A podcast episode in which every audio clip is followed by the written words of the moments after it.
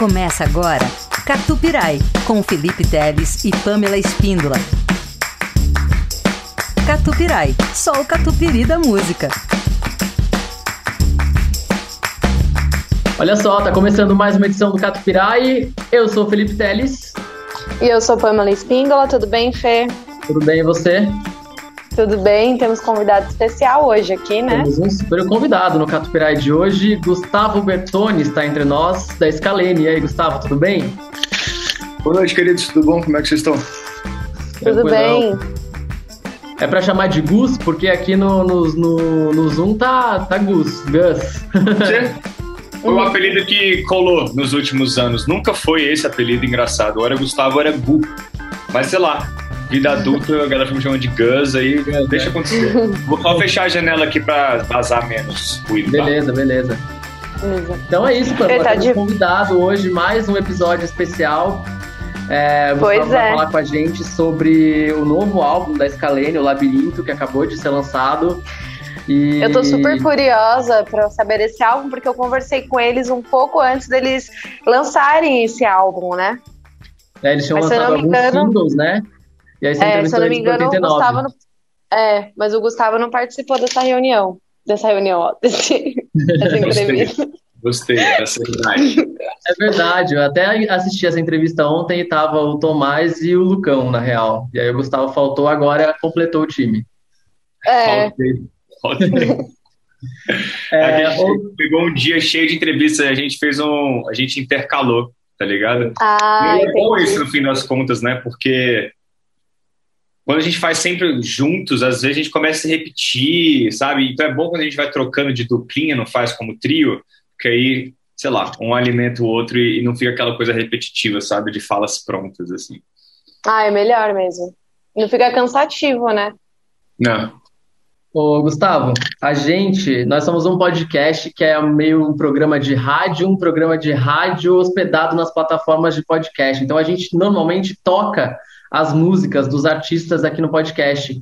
Então eu queria que você escolhesse uma música desse novo disco é, para a gente abrir o programa e até para quem não conhece é, já mergulhar aí no mundo da Scalene. Massa.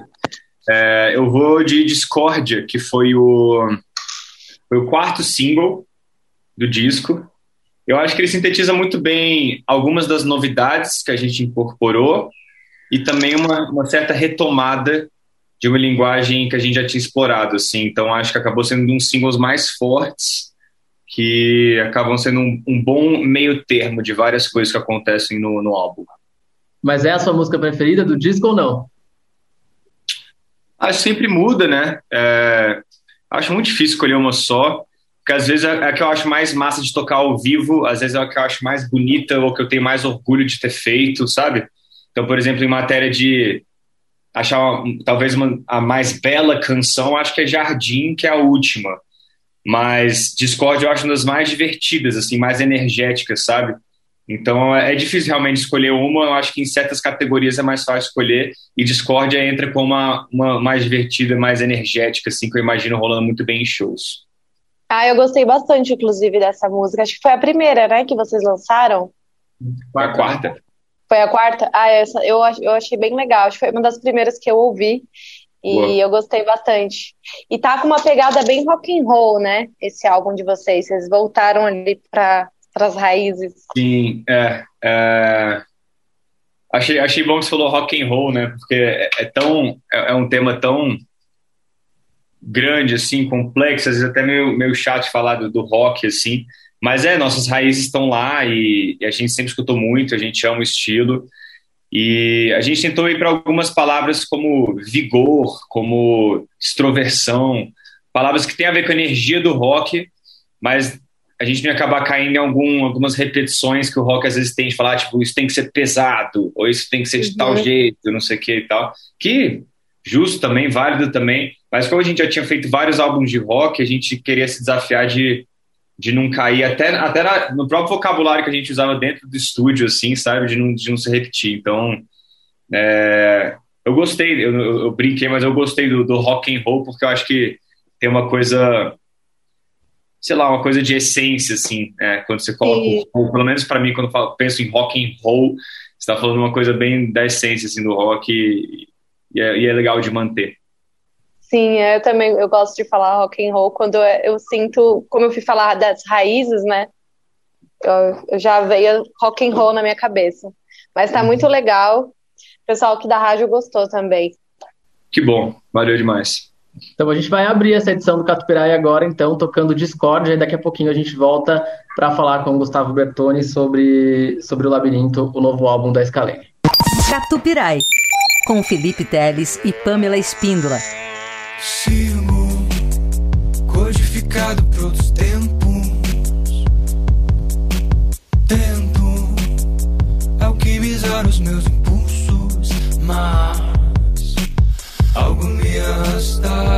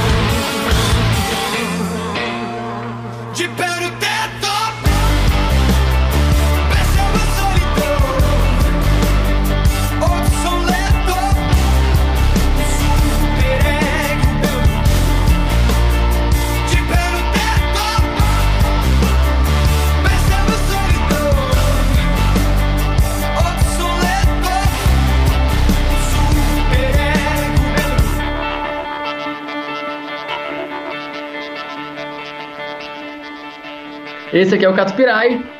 Ó, o catupiry da música. É isso aí. Então estamos aqui conversando com o Gustavo Bertoni hoje da Scalene. Scalene que acabou de lançar mais um álbum, Labirinto, é, saiu agora no mês de março. E Gustavo, é, é, a reação do público ao receber o disco foi a reação que vocês esperavam? Em grande parte, sim. É, foi um pouco além até. Acho que com esse disco, por ele ser muito intenso, um pouco até perturbador às vezes, e a gente ter tido um capricho muito grande com mix e master, assim, eu, eu senti que os fãs ficaram meio chocados, o que é sempre uma coisa boa, assim, a gente adora chocar as pessoas, assim. Então, acredito que tem uma parcela de fãs muito fiel, assim, vai estar sempre muito aberta ao que a gente faz, e mesmo se não amar de primeira, vai continuar escutando até meio que entrar na vibe e tal. E eu senti que esse disco foi muito direto, assim, sabe? Foi tipo. Nosso último disco, por exemplo, Respira, ele foi uma coisa, às vezes, de ser o preferido de uma galera, e se a galera não gostou, porque era mais calmo, menos roqueiro, aí com o tempo foram gostando, e esse foi direto, assim, sabe? É... senti as pessoas muito impressionadas, fiquei muito feliz com a repercussão, a gente recebeu mensagens muito legais. É, então foi sim, um pouco, um pouco, um pouco não, um tanto do que a gente esperava, mas sempre rola alguma surpresa, assim, né, do que qual você acha que vai ser a preferida da galera e a outra, ou qual que as pessoas vão mais escutar, e às vezes rola umas surpresas, assim. É, como a gente fica dentro do processo durante muito tempo, né, tipo, uns dois anos compondo, produzindo, etc., algumas coisas a gente já considera é, naturais pra gente, mas pro fã, às vezes, é, ainda é surpreendente, sabe? Então, a repercussão não poderia ter sido melhor, a gente ficou muito feliz com o resultado. E vocês tiveram essa fase mais suave, né? Você mesmo usou essa palavra e agora vocês voltaram mais rock and roll, como a Pamela até já citou aí. É... Como é que rolou essa decisão de fazer um álbum rock and roll de novo? Foram várias coisas assim. É... Pessoalmente, cada integrante vai ter uma resposta diferente também, mas pessoalmente, eu gostei muito de compor, produzir e gravar o Respiro. É realmente mergulhar um pouco mais na música brasileira, trabalhar com um disco mais agradável de se ouvir e, enfim, explorar esse lugar como compositor foi muito interessante, foi muito legal. Mas tocar não necessariamente amei, sacou? Acho que o show do Scalene tem uma energia de catarse mesmo, assim, a galera sai rouca, sai suada, abre roda punk, tá ligado? E os shows do Respiro eles tinham outro, um outro teor, assim. É interessante também, no, no, meu projeto solo, eu gosto muito dessa coisa mais calma, mais intimista também, voz, violão e tal, mas eu não senti que os shows do Scalene estavam sendo tão revigorantes, assim, para mim, sabe? Eu realmente sinto que acho que a conexão que a gente criou com o público tem mais a ver com um show de rock, assim. Foi um rolê mais de palco, então. É, os shows estavam sendo legais, o público estava reagindo muito bem, assim, mas pessoalmente teve esse detalhe. E e são muitas questões, sinceramente. Assim, a gente entrou um pouco em, em, crise de identidade com o rock uns anos atrás. Toda essa questão do, do estilo se renovar, do estilo atrair um certo conservadorismo, de ter ainda uma certa masculinidade tóxica no arquétipo do rockstar, tá ligado? E a gente ter crescido com isso e quase que inevitavelmente ter é, reproduzido certos padrões, comportamentos, né, conforme a gente alcançou a fama e, e, veio com, e veio todas essas pressões, responsabilidades e tentações da vida. Então eu, eu fiquei, mas em geral o rock estava meio numa crise de identidade assim. Eu achei muito saudável para o rock passar por isso. Foi muito saudável para mim passar por isso. E então eu me senti mais confortável em voltar para ele com uma integridade, com um novo olhar sobre mim mesmo, né, e sobre a energia do rock, assim, da do desafio que é você ir transpondo uma linguagem, né, de tipo a subversão do rock, onde ela está agora, né? O que, é subversivo? O que que, que, vai quebrar paradigmas? O que vai provocar o status quo, né? Tipo, a gente tem que ir atualizando, tem que ir renovando sonoramente, liricamente, né? O estilo que a gente faz para que ele continue tendo é, magnetismo, continue tendo é, conexão mesmo, sabe, com, com os tempos atuais, assim. É um disco que fala muito sobre tretas contemporâneas, assim, sabe, sistemas de vigilância, tecnologia, algoritmos, nosso desejo de ser hackeado pelas grandes corporações, é o quanto que nossa identidade, a, a possibilidade de ser meio que qualquer coisa na avatarização dos nossos seres, quanto que fragmenta nosso nosso self, nosso nosso nosso senso de identidade. E, e, e é um disco muito sobre buscar tornar-se quem se é, né? E para isso, para a gente se tornar quem a gente realmente é, a gente tem que encarar a nossa sombra também. A gente tem que encarar o lado da nossa psique que a gente não necessariamente está sempre ligado, e eu chamei de iluminar os becos da alma, tá ligado? É um disco muito sobre isso, de realmente olhar para a sombra ou para o dark side ou para o seu aspecto anti-herói e, e, integrar ele, sabe? Entrar em paz com ele.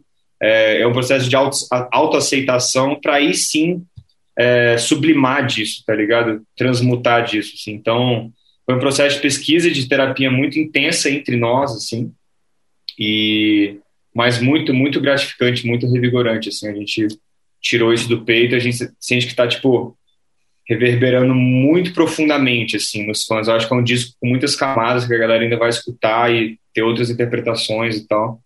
É, enfim, a pergunta foi sobre voltar para o rock, né? E também tem uma parada muito. Tem uma parada muito doida, assim, que eu tenho tentado explicar em certas entrevistas, mas às vezes pode soar um pouco abstrato, que, tipo, a gente sempre gosta de sair da nossa zona de conforto, a gente vai sempre fazer isso, a gente gosta de mudar de disco para disco. E até certo ponto, se você entra quase numa inércia, num padrão de preciso mudar, preciso mudar, preciso mudar, você não está se dando tempo suficiente para entender onde você está, né? Ou então para você retomar o que você já foi. E é muito curioso, assim, tipo, como que às vezes retomar coisas que você já fez é mais desafiador do que mudar, né?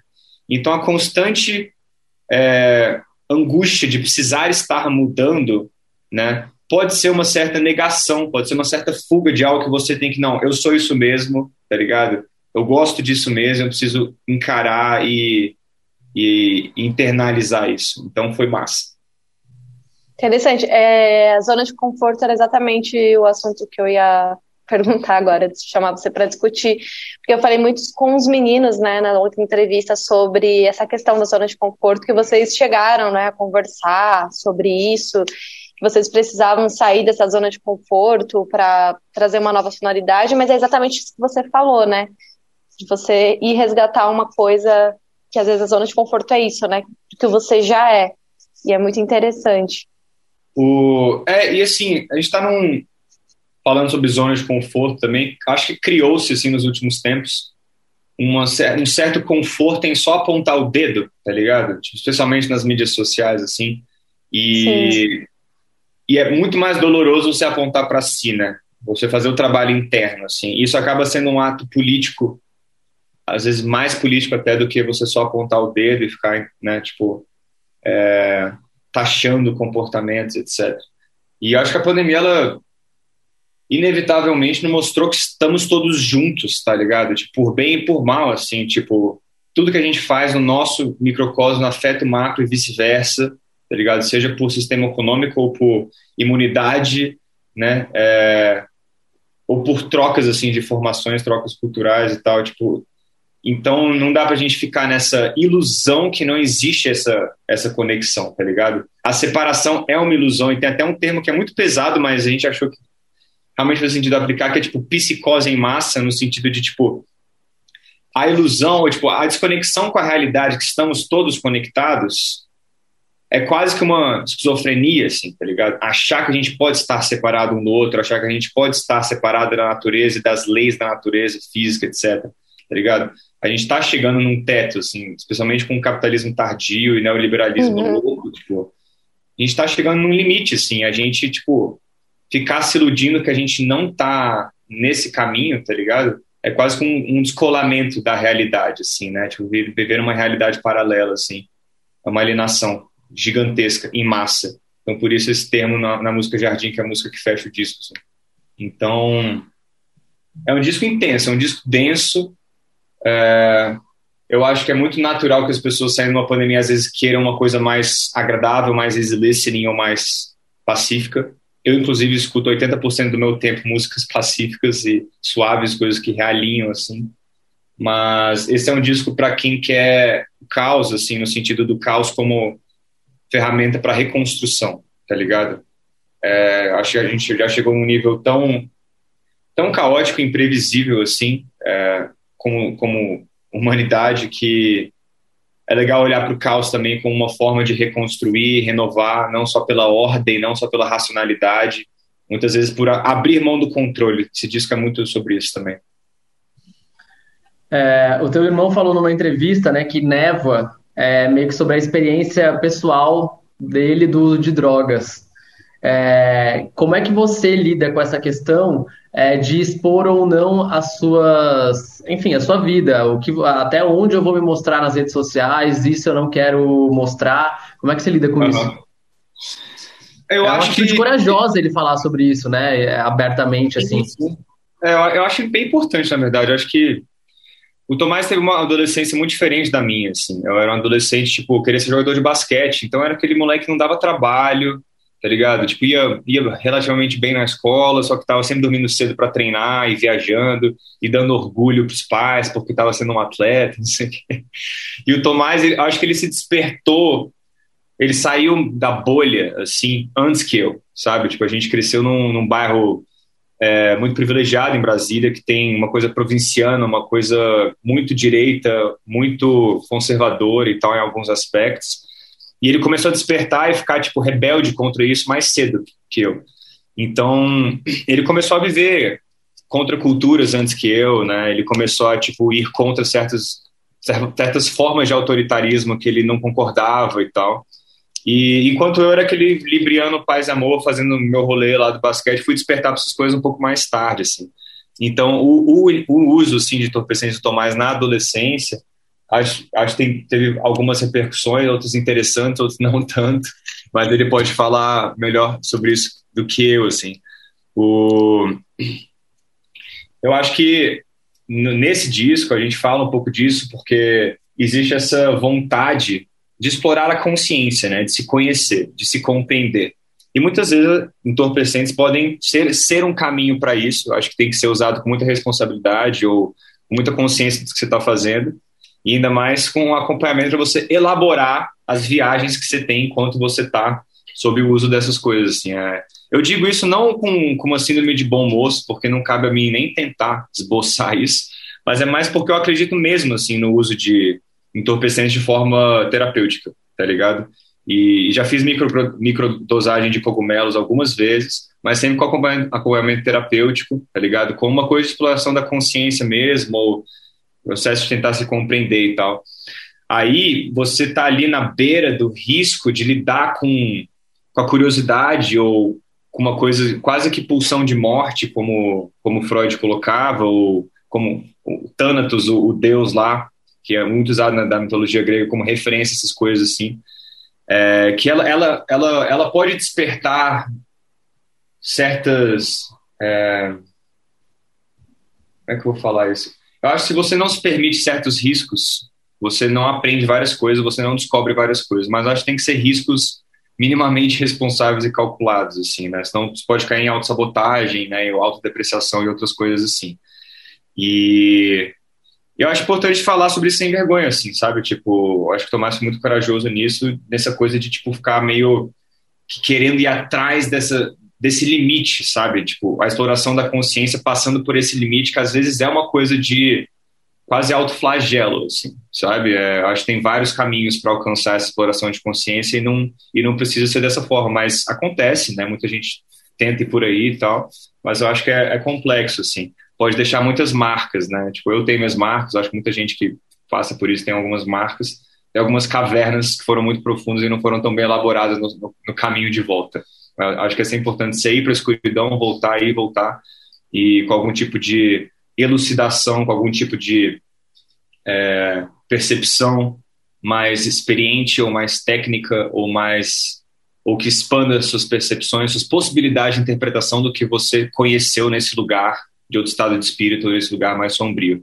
E esse disco é muito sobre isso, é sobre ir para esse lugar mais sombrio, se conhecer, se aprofundar é, integrar certas partes da sua psique que você tem até medo de olhar por conta de moralismos ou por conta de é, a sua educação, como você cresceu pensando, que te, que, que te ensinaram sobre você e sobre o mundo e tal.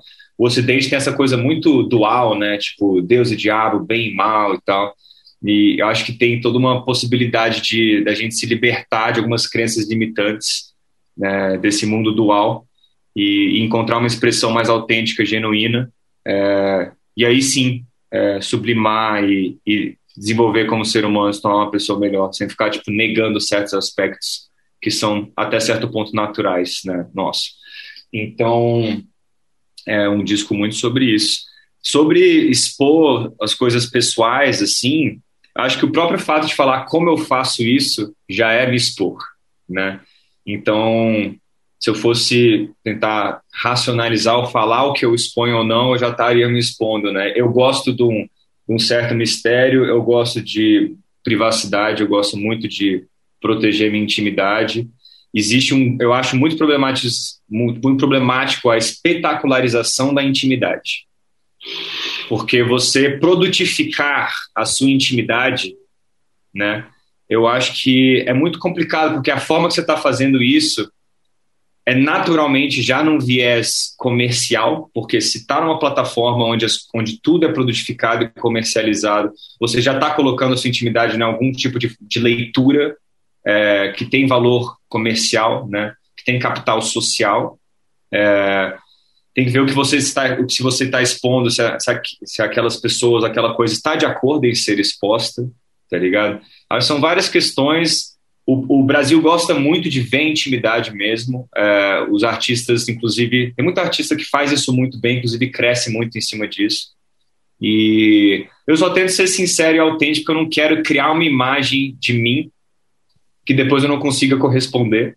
Eu não quero me sentir preso né, a uma idealização que criam de mim a partir do que eu exponho. Então, eu tento só ser autêntico ali e também entendo que não é responsabilidade minha é, atender nem acompanhar ao que as pessoas projetam né, sobre mim. Diz muito mais sobre elas do que sobre mim.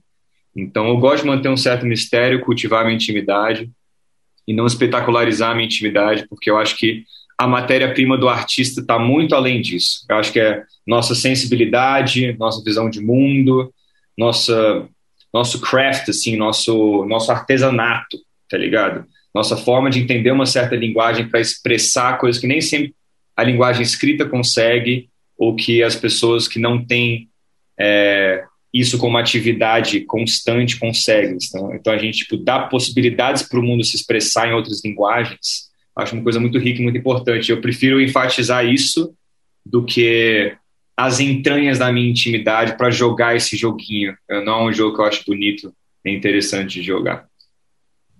É, eu queria saber como é que você recebeu a notícia da morte do Taylor Hawkins no final de semana. Cara, acordei, abri o celular, vi e, e rolou aquele deslocamento assim, tipo, está acontecendo, velho? Taylor, tá ligado? Dois dias antes do show, ele super jovem. Você iria no show? Não. Não. Mas já vi eles ao vivo. Nossa, gosto muito, cara. Já escutei muito mais, mas gosto pra caralho de Foo Fighters. Foi uma é difícil, né, se pensar numa banda de rock, não tem um pouco de influência deles, hiper influentes. Tem um disco que chama Inner Honor, que tem parte 1 e parte 2, uma, uma mais acústica e uma roqueira. Cara, eu escutei esse disco para um caralho, assim, tipo, ele e o Wasting Light, lógico. Então, tenho um carinho muito grande por eles e fiquei muito chateado, muito triste. Fui, fui ver uma banda que ele tem, que eu nem sabia que ele tinha, que é uma são três letras, é uma sigla, assim. Eu tô com FHC na cabeça, mas não é isso. E tinha uma música chamada Feed the Cruel. E eu li essa letra e falei, caralho, mano. Já tava aí, sabe? Não sei se foi falado sobre isso, mas já tinha ali um, um, um, uma pulsão complexa, assim, sabe? De muita dor, muito sofrimento e um flerte, assim, sabe? Com a morte mesmo. E, e me fez pensar muito em, tipo, tá, como é que você onde que você coloca a linha né, entre entender aquilo como expressão artística, fazer uma intervenção como amigo, tipo, a família os amigos veem uma letra dessa e fica, putz, mas foi um momento de catarse do cara, ele colocou para fora, isso é terapêutico para ele. Aonde que entra realmente uma necessidade, tipo, pouco mais, né? Mas ao mesmo tempo, o cara, pô, o cara bem cedido, 50 anos na cara, com todos os recursos para se cuidar, então, quanto que uma intervenção realmente cabe e e desrespeita a liberdade dele como indivíduo, tá ligado? Então é muito complexo, fiquei pensando nessas coisas assim, mas fiquei, fiquei muito triste, cara. É... A gente nunca sabe né, o que está passando realmente assim na mente das pessoas e também é muito cedo para dizer o que realmente aconteceu, né? Não, não, Sim. não dá para supor qual foi a causa realmente, quais foram as motivações e tal. Mas, mas foda, foda, um ícone, né? Um ícone e ao mesmo tempo, assim, aquela coisa do, do legado ou da vida após a morte, assim, o cara tá entre nós, né, e vai continuar entre nós, assim. Sensações próximas disso e, e mais intensas que essa, por, por, porque eu era fã mesmo, era do Chester, né, do, do Linkin Park. Essa eu fiquei, tipo, abalado mesmo, assim. Foi meu primeiro ídolo que faleceu. Meus dois primeiros ídolos, assim, ídolos contemporâneos mesmo, sabe, que eu cresci junto, foi o Chester Bennington e o Kobe Bryant. E é louco, porque, tipo, uma parte sua morre junto, tá ligado? Então, tipo, sinto muito pela família do Taylor, pelos fãs do Taylor, é, e pelo Foo Fighters, né? Pelo David Gold perder mais um companheiro de banda de forma tão cruel, assim. Foda. E o que, que, você achou da, da decisão do Lola de colocar o Emicida como é, uma atração substituta e aí eu queria é, perguntar para você o que você colocaria se o Gustavo Bertoni fosse lá da organização do Lula. Que, que você, que atitude você tomaria? Boa pergunta, eu não sei. Acho que a Emicida foi uma boa escolha. Eu gosto muito dele. Acho, e ele fez uma bela homenagem, né, pro, pro Taylor. É, eu vi que teve uma homenagem, um palco, o Eagle que o Talent tocou, né? Mas uhum. eu não uhum. entendi. Eu tava, eu tava numa, numa cabana esse fim de semana, tava precisando dar um restart, assim, desintoxicar. Então não acompanhei tanto, mas. É... Cara, talvez eu não colocasse ninguém. Eu acho que, sem julgar o que foi feito, mas eu acho que eu colocaria, tipo, músicas do Foo Fighters tocando no som do palco para as pessoas ficarem escutando e tipo apreciando as memórias e o som. Acho que eu nem substituiria, eu acho que não, não tem muito essa de substituir. Eu deixaria um disco tocando, uma foto dele para a galera tipo celebrar. É, celebrar, perfeito. Melhor do que ficar em luto juntos ali, celebrar mesmo. É, até porque Quer tava um fã-clube em peso, agora? né? Não, não, acho que encerrou. Acho que só é sobre a questão da, da turnê, né? Como que tá essa relação com os shows agora, expectativa? Ah, estamos ansiosíssimos para voltar para os palcos, cara. Ah, final do ano passado a gente fez três shows em São Paulo. A gente tocou no Cine Joia lotado, foi maravilhoso, assim, cara. Foi de lavar a alma.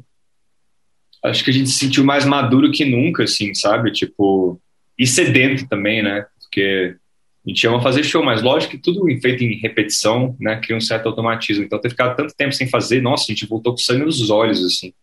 Um dos melhores shows que a gente já fez. E, e agora dá continuidade nisso. vocês no Lula, e foi muito foda, viu? Valeu, bicho, valeu demais. Esse show foi muito legal. Esse que ano que foi? Legal. 2019. 2016? 19?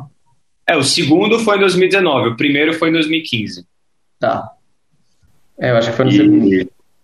É. Mas é isso. Ansioso para voltar para esse palco do Lola aí, que é um festival muito massa, muito legal.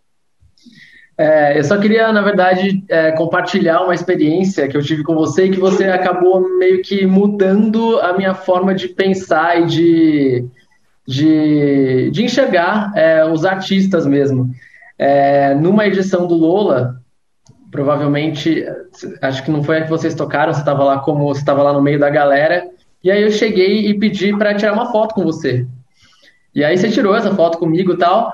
Mas aí você tava lá, tipo, você foi meio quietão, tal, e até, tipo, falei assim, pô, acho que eu atrapalhei o rolê dele, sabe? Tipo, não queria ter atrapalhado, chegar lá, o cara tava curtindo o show, e eu falei assim, ah, pô, tira uma foto comigo. E aí esse negócio de fã, assim, aí foi nesse momento em que eu falei, falei assim, ah, cara, tipo, é foda, né? O cara tá, o cara também é, o cara tá aqui para ver, o cara tá aqui como fã também, para ver os artistas que ele gosta. E aí ter que ah. atender uma, uma pessoa, um fã no meio dali, daquele momento que você tá curtindo, e aí foi nesse momento que me deu essa virada de chave, sabe? De, de, de entender que cara, o artista faz... também é uma pessoa. Ah, sim, sim. Faz parte, assim, é, 90% das vezes não tem problema nenhum com isso. É, o, o, às vezes eu tenho um pequeno constrangimento de tipo, se eu tô assistindo um show de amigos meus ou de uma banda menor, assim, é, aí eu tô na plateia querendo ver o show e os fãs vêm falar comigo. Aí eu, eu, eu, sinto que eu tô roubando a atenção do show. Aí isso me deixa meio agoniado. Essa é a única situação que eu normalmente não gosto muito. Mas em geral, pô, acho super legal, cara. Ainda mais festival que é mais aberto, assim, de abraçar as, as pessoas, ouvir delas, conhecê-las mesmo, assim. E, mas tem isso, muito isso que você falou, né? Que, tipo, artistas são pessoas também. E às vezes tem um, às vezes eu posso falar com 15 pessoas, eu tô num bom humor, eu tô ali no momento, isso aqui, mas aí um fã veio falar comigo, eu tô com pressa porque eu tenho que encontrar alguém ou tá atrasado para uma entrevista, sei lá. Aí nesse momento, às vezes, falou, eu não posso falar agora, né? Aí a pessoa vai ter outra percepção completamente diferente. Naquele momento você tava super ali, tipo, disposto e tal. Então tem de tudo, tem de tudo. Mas é sempre bom esse contato, especialmente pós-pandemia agora, né, mano? Tipo, eu voltar, tipo, ah, vem cá, um abraço. tipo, poder tipo, estar perto das pessoas, vai ser bom demais. Cara, é isso. Muito obrigado por falar com a gente. Foi uma honra receber você aqui no Catupirai. E, Prazer, sei lá, chama o pessoal aí para conhecer mais a Scalene, ouvir, fica à vontade. É isso, galera. Obrigado a todo mundo que está escutando. Obrigado a vocês pelo espaço, pelo papo. Foi ótimo. Obrigado mesmo. Sucesso para vocês. E se você não conhece minha banda, chama Scalene, a gente está aí há uns 12, 13 anos já. A gente acabou de lançar um disco novo chamado Labirinto. E tá bem, bem especial. Eu convido vocês a escutarem. Tem bastante coisa visual bonita no YouTube sendo lançada também. E é isso. Um beijo para todo mundo. Fiquem bem. Nos vemos pelos shows aí. Scalene está prestes a lançar mais datas de shows. A gente postou os lançamentos em São Paulo. Nós estamos fechando Maringá, Curitiba, Porto Alegre, Rio de Janeiro, Minas Gerais, enfim, Minas Gerais é ótimo, Belo Horizonte, Vamos, vamos postar todas essas datas aí. Beleza? Legal, valeu, viu? Para fechar o programa? Vamos de. Aliás, enquanto você pensa, Vamos só falar, a gente sempre fala de vocês aqui no Catupirai, viu? Vai de Tantra, vai de. Tantra. Essa é a minha amiga Amanda. Oi, gente, Ah. vai de Tantra, é minha favorita. Gente, ligaram a então vamos homenagear ela e de Tantra, então. Nossa. Vamos lá. É isso, Beijo Gustavo. Obrigado, valeu. Tchau. Beijo, Gustavo. Valeu, viu? Valeu, Pamela. Beijo, tchau. Beijo.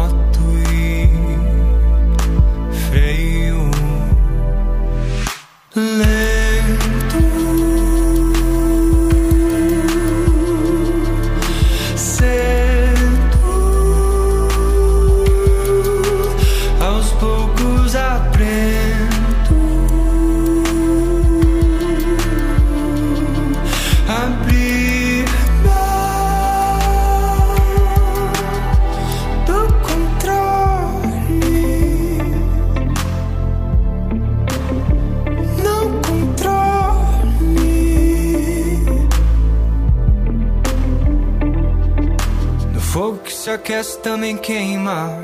No impulso da missão que se tropeça.